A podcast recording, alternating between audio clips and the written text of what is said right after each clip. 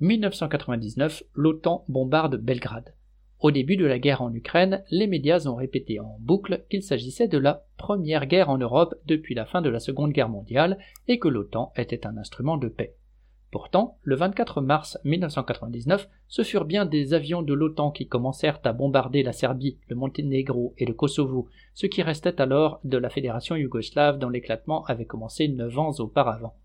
Ces bombardements durèrent 78 jours, des centaines de civils furent tués, des centaines de milliers durent fuir les bombes et se réfugier dans les pays limitrophes. Les dégâts matériels furent considérables en Serbie, et d'abord à Belgrade. Des bâtiments officiels, des ponts, des centrales électriques, des usines furent détruits. L'OTAN justifia ces bombardements par la nécessité de protéger les populations de la purification ethnique organisée par le régime de Milosevic au Kosovo, une des provinces de l'ex-Yougoslavie située au nord de l'Albanie. Des exactions, le régime de Milosevic en avait commises pourtant durant des années. Depuis 1987, il s'appuyait sur le nationalisme serbe pour affirmer son pouvoir, notamment au détriment de la population albanophone. Se faisant le défenseur d'une grande Serbie, il ne cessa d'attiser les antagonismes nationaux.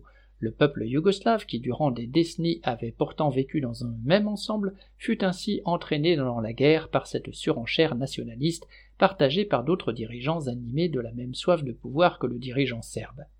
Les dirigeants des pays impérialistes, américains et européens, ne trouvèrent alors rien à redire à ces agissements criminels qui ouvraient la voie à l'épuration ethnique.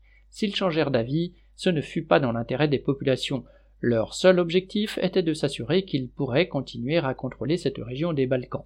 La prétendue intervention humanitaire de l'OTAN apporta de l'eau au moulin des nationalistes et paramilitaires soutiens de Milosevic.